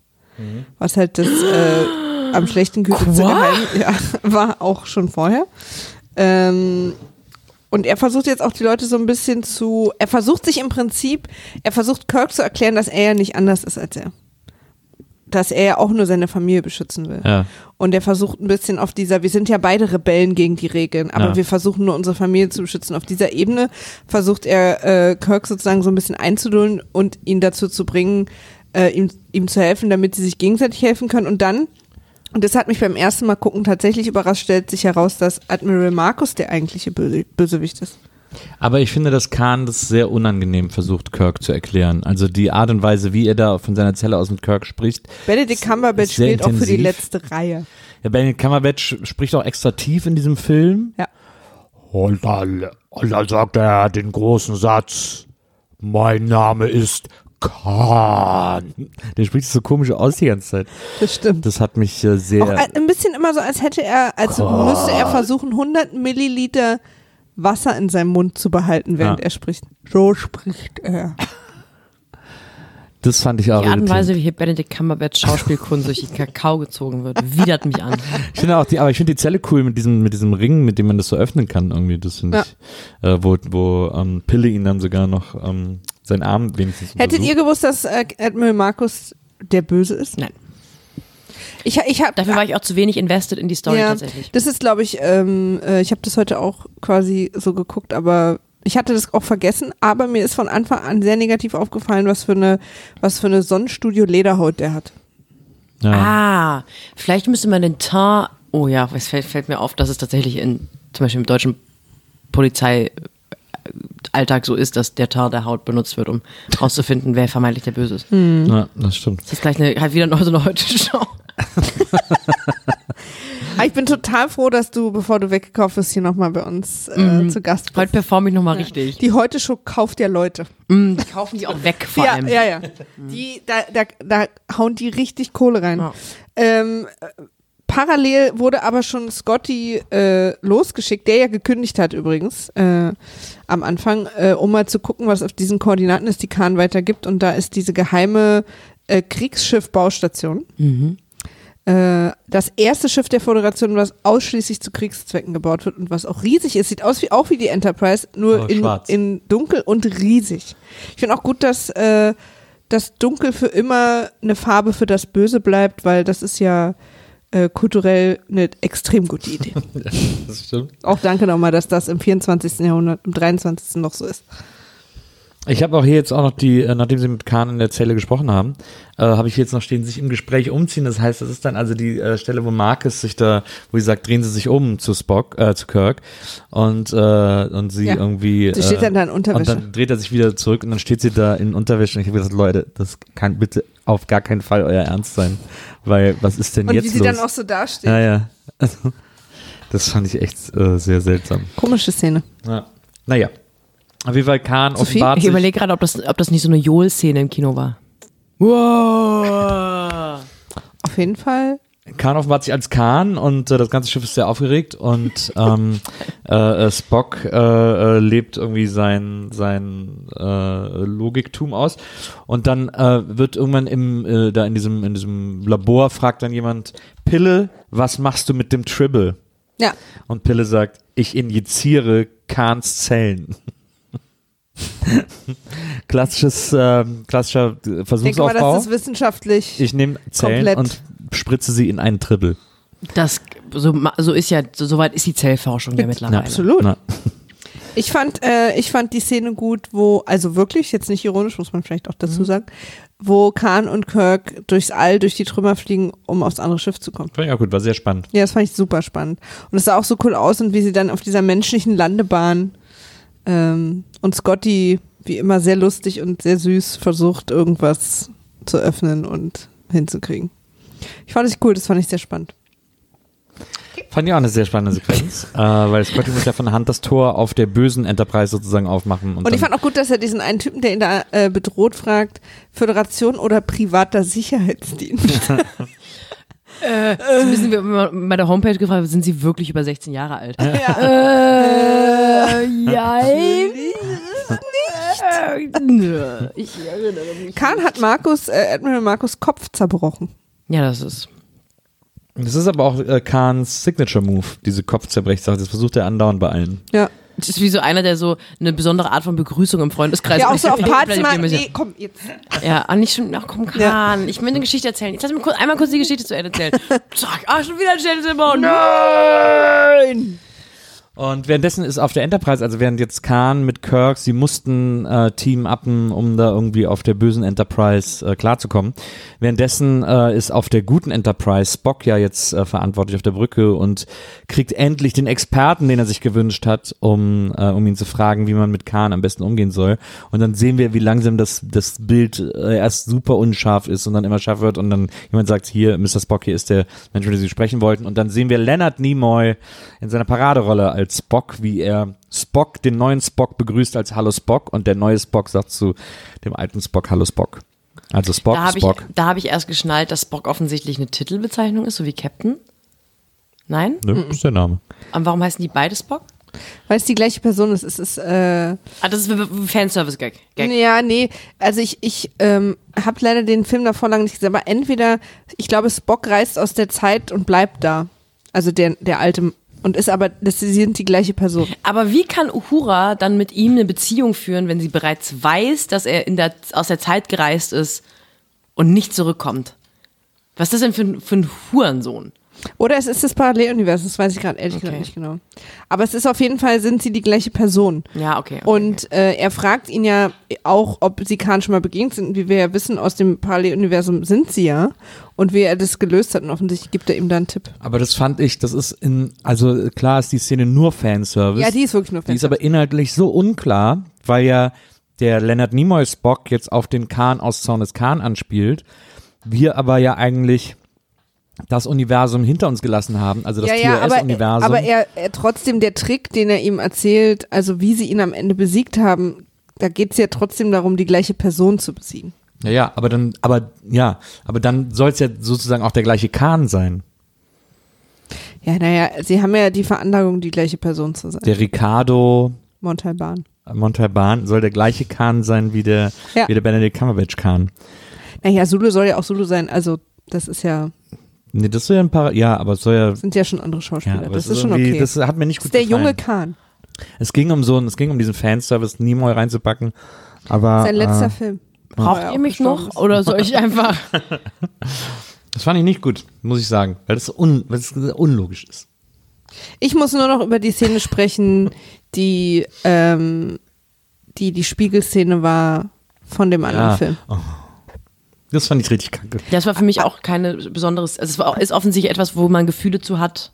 Als Kirk da hinter der Glaswand und so genau. Und die Szene gab es genau andersrum, äh, in, keine Ahnung, im vierten Teil, glaube ich. Nee. Nee, später, ne? Äh, nee. Oh, am Ende vom zweiten. Ach, am Ende Weil vom zweiten, ja genau. auf der Suche nach Spock. Stimmt, stimmt. Am Ende vom zweiten Teil gab es die Szene auch nur, da war äh, Spock der in der Kammer und Kirk der draußen. Ja, guck mal, sowas entgeht mir total. Ja. Aber ich bleibe trotzdem dabei. Also eigentlich ist es ein schöner Film, wirklich als erster, weil er so einfach ist. Also weil ich weiß jetzt nicht, wie einfach die anderen sind, aber ähm, das ist so ein Richtig bisschen wie, kompliziert waren die alle nicht. kompliziert. Äh, weil ich mich dann freue, wenn ich solche Sachen höre, weil ich habe die einfach gesehen und dachte so, "Ha ja, pff, sieht ganz gut aus. Es macht ja auch, es macht ja auch alleinstehend Sinn, aber es ist natürlich. Äh, Was, was ich daran so lustig finde, ist, äh, Chris Pine ist ja, finde ich, ein okayer Schauspieler. Also so die meisten Sachen, die ich von ihm gesehen habe, fand ich immer irgendwie alle solide und, und irgendwie in Ordnung. Aber hier versucht er, glaube ich, die Schauspielkunst von Shatner zu channeln, beziehungsweise Klar. er spielt so ein bisschen so, wie hätte Shatner diese Szene gespielt? Weil wie er dann, äh, als er dann stirbt und dann da so ins Nichts guckt, so an, an Spock vorbei, das ist schon, ich, mich hat die Szene ein bisschen berührt, aber das war trotzdem unangenehm, wo ich wirklich gedacht habe, so, also komm mal, das ist jetzt wirklich super albern, dieser Blick und auch wie, und also das war einfach nicht gut, wie dann auch nochmal die Hand so runterfallen lässt an der Scheibe und so. Und dann retten die Tribbles den Tag. Äh, Benedict Cumberbatch ist so wütend, weil er denkt, seine ganze Familie wurde getötet, was sie ja nicht wurden. Äh, die Torpedos, äh, in denen die drin lagen, wurden explodiert und er denkt, die waren da drin, aber natürlich hat die Crew der Enterprise ein Herz und er würde sowas nicht machen. Und äh, in seiner rasenden Wut rast er aber mit seiner schwarzen Enterprise auf das San Francisco, wie wir jetzt wissen, des 23. Jahrhunderts zu. Und in dieser Szene kamen sehr, sehr viele Menschen ums Leben. ja, Muss man allerdings. mal sagen. Ja. Er hat einfach die halbe Stadt dem Erdboden gleich gemacht, Ja. aber am Ende wird trotzdem eine Menge gehighfived und so, weil alle den Tag gerettet haben. Aber da sind gerade mindestens, ich sag mal so, gute 60.000 Menschen gestorben. Ja. Ja, aber ein bisschen Schwund ist immer. Das stimmt. Kollateralschäden. Du weißt, also, wie oft da in der Woche so ein Raumschiff scheiße landet. Am Ende sind dann auch wieder mehr Wohnungen frei. Ja, wobei, ob die dann wirklich auch noch frei sind im Sinne von Wohnung. Naja, das waren ja alles Bürogebäude. Ach so. War ja Arbeitszeit, Ah, schön ja. Bürogebäude und in den Außenbezirken sind jetzt wieder ein paar Wohnungen Ich frei. war ja auch Feiertag, dann war irgendwie, dann waren die Büros alle leer. Gut. Das finde ich schon mal gut. Erinnert mich an Superman, war doch bei dem letzten Superman auch so, dass Ja. der da am Schluss diese große Schlacht hat und man denkt irgendwie so, warum töten sie jetzt so viele Zivilisten? Ähm, fand ich auch schwierig, aber es sieht natürlich trotzdem sehr, sehr gut aus, wie dieses Riesenraumschiff da in die Stadt reinkracht Ja. Ja, und diese Flutwelle auslöst. Jetzt und ich sind so. übrigens große Fans von Katastrophenfilmen. Ich nicht. Und dann, dann kämpfen Spock und Khan und äh, Uhura boomt, äh, boomt. Uhurabum. Uhura boom, beamt sich dann mit auf, auf, diese, äh, auf dieses kleine Shuttle oder was das ist und äh, betäubt Khan und dann am Ende Sie rennen sich ja noch kurz durch die Stadt hinterher und da ist mir ganz kurz, da gab es so ein paar Frames und da habe ich gedacht, da gibt es bestimmt so Internettheorien zu, äh, wie so Spock äh, durch die Stadt läuft und über die Straße rennt, weil er, weil er Kahn verfolgt und da äh, lief eine Frau lang, die original aussah, das war aber nur ein paar Frames, äh, aber da wollte ich eigentlich nochmal googeln, ob das irgendwo jemand vermerkt hat, äh, da lief eine Frau lang, die sah aus wie Zoe Saldana, die ja äh, Uhura spielt in Star Trek, äh, die aussah wie Zoe Saldana in Guardians of the Galaxy.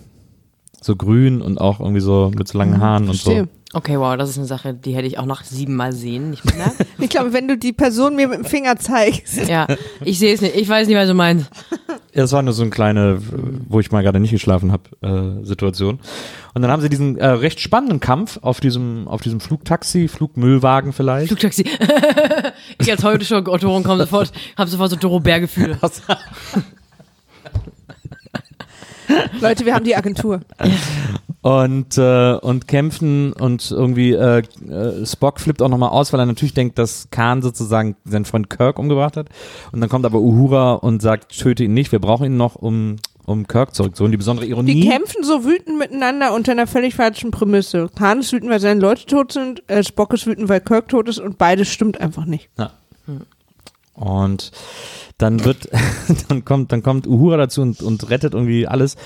Und dann haben wir noch eine kurze Herr der Ringe Finalsituation, Ja. nämlich äh, Kirk am Krankenbett, im Krankenbett und Spock kommt glaube ich vorbei oder noch irgendwer, wer gerade da ist, wer gerade Zeit hat. Der kann sich gerade einrichten. So haben sie es auch am Set gemacht mit dem Drehbuch. Ja. Wer von euch könnte einfach.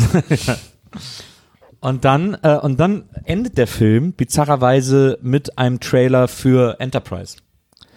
Also am Schluss ist nochmal so, das sind die Abenteuer des Raumschiffs Enterprise. Dies ist ein besonderes Raumschiff, das durch die Galaxien fliegt, keine Ahnung. Dieses ganze Enterprise-Gelaber, damit endet dieser Film. Wo ich gesagt habe, also wegen mir hätte es auch am Anfang des Films passieren können. Was hast du gesagt, vor einem Zug laut, oder? Na, Ich dachte, das wäre das wär so ein Running Gag, das ist immer passiert und das wäre so eine Art von Kult, albern Scheiß. Sie, ich glaube, sie haben da versucht, ein bisschen sozusagen den Original-Vorspann der Original-Series zu. Ich glaube, sie mussten Äh, vor allen Dingen Star Trek-Fans daran erinnern, dass es übrigens ein Star Trek-Film Ja. Aber dann äh, ist das, ist der Spaß vorbei. Schade. Sehr gut übrigens, äh, äh, auch mal wieder, äh, das nur kurz angemerkt, äh, wahnsinnig gut komponiert. Ähm, starkes äh, Musik, äh, starke Komposition. Auch am Ende hört man sozusagen die Titelmusik der Original Star Trek, also dieses Hu- und das wird aber dann immer so alle, weiß ich nicht, acht Takte mit so einer super düsteren, kahnmäßigen dun, dun, dun, dun Musik äh, äh, weitergeführt, bevor es dann wieder zurück in diese in diese Original Vorspannmusik geht. Das Ich fand habe einfach das Gefühl, extrem ich, gut. ich streng mich wahnsinnig an, ich komme nicht mehr mit. Ich bin Wenn, einfach, Nö, das war jetzt sehr allgemein. Also das war Okay. jetzt auch nichts, kein Die Insiderwissen. also seit dieser Unterhaltung, wo es um Tribble und Zell initiieren, da, injizieren, da bin ich irgendwann langsam okay, das habe ich direkt am Anfang erklärt. Aber kommen wir zurück zu dir, Sophie. Ja, Wie geht's dir? mir geht's gut. Es ist übrigens von all den 13 Star Trek-Filmen der, der am meisten Geld eingebracht hat. Vielleicht ist es auch einer der unterhaltsamsten. muss Ich find man ihn auch Fall gut. Sagen. Ich fand den, ich hatte, wie gesagt, das war mein erster. Ich habe auch nicht in Drang, jetzt noch einen nächsten zu schauen, außer ihr ladet mich nochmal ein. Also es ist quasi für dich okay gewesen, keine große Qual, aber du bist jetzt auch kein Star Trek. Nein, nein, ich bin kein Trekkie jetzt. Ich, ähm, wie gesagt, wenn, also ich, das ist so eine Art von Film, wenn ich nochmal bei euch eingeladen werde und ich muss mir sowas anschauen, tue ich's? Interessiert dich der Weltraum nicht? Überhaupt nicht. Naja, interessant. Ist das der Weltraum so. oder das Weltraum? Der. Der. Der Raum jetzt, nicht das Raum. Das Weltall. Wir beruhigen Der uns. Das. Weltall. Stimmt. Das ist halt für mich ein never-ending äh, Faszinosum. Weltraum. Ist, ist ja auch never ending.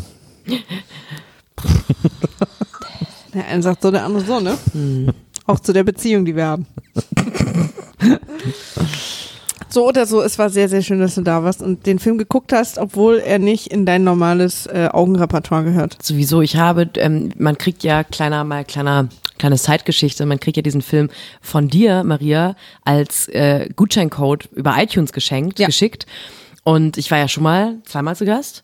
Und beim letzten Film, den habe ich aber nicht geschickt bekommen. Ich habe den irgendwie schon gehabt. Oder worüber haben wir gesprochen beim letzten Mal? Manchmal sind die Footloose, Filme ja auch ne? auf Netflix oder Genau, und ich habe dann äh, Tritt diesen, mich ruhig, Entschuldigung, ich habe diesen, diesen, diesen Gutschein eingelöst und habe dann gesehen, der andere Film, den ich das letzte Mal über diese, dieses Portal gesehen habe, war 12 Millionen Dollar Trinkgeld, den Film, den ich das allererste Mal bei Wima zu Gast gesehen habe, was der Beginn unserer Freundschaft Das war. stimmt. Und deswegen war ist für mich, wenn ich Star Trek und 12 Millionen Dollar Trinkgeld Zwei. übereinander, untereinander, zwei, wie auch immer, sehe, äh, dann äh, kriege ich sofort Gänsehaut, weil ich nur an euch denke. Ich war sehr gerne da. Vielen Dank für die. Einladung. Mir hat es auch sehr viel Spaß gemacht. Ich fand es auch wirklich sehr lustig. Mir hat es auch sehr viel Spaß gemacht. Ich fand es auch sehr lustig.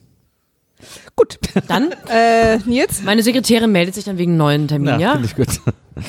Ähm, liebe Zuhörer, falls ihr jetzt Anmerkungen habt und sagt, es wurde viel zu wenig über Star Trek gesprochen, wir müssen unbedingt nochmal äh, die Tribbles in diesem Teil äh, gesondert äh, behandeln oder ihr andere Anmerkungen äh, oder auch sehr gerne Lob habt, dann könnt ihr uns das zukommen lassen auf Twitter unter @wimaf war weg Weil Wimaf schon weg war.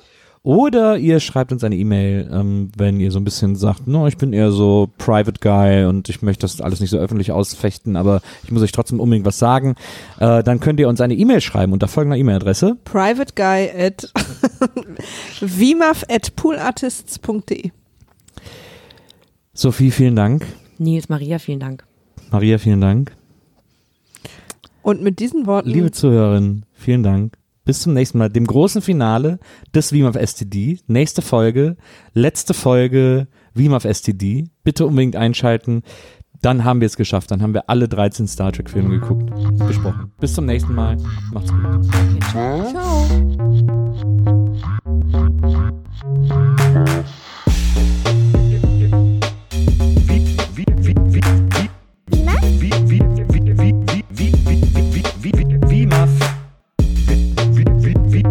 Wiedersehen, Wiedersehen, Wiedersehen macht Freude. Wimaf. Wiedersehen, Wiedersehen, Wiedersehen macht Freude. Wimaf. Wiedersehen, Wiedersehen, Wiedersehen macht Freude. Wiedersehen, Wiedersehen, Wiedersehen macht Freude. Wimaf.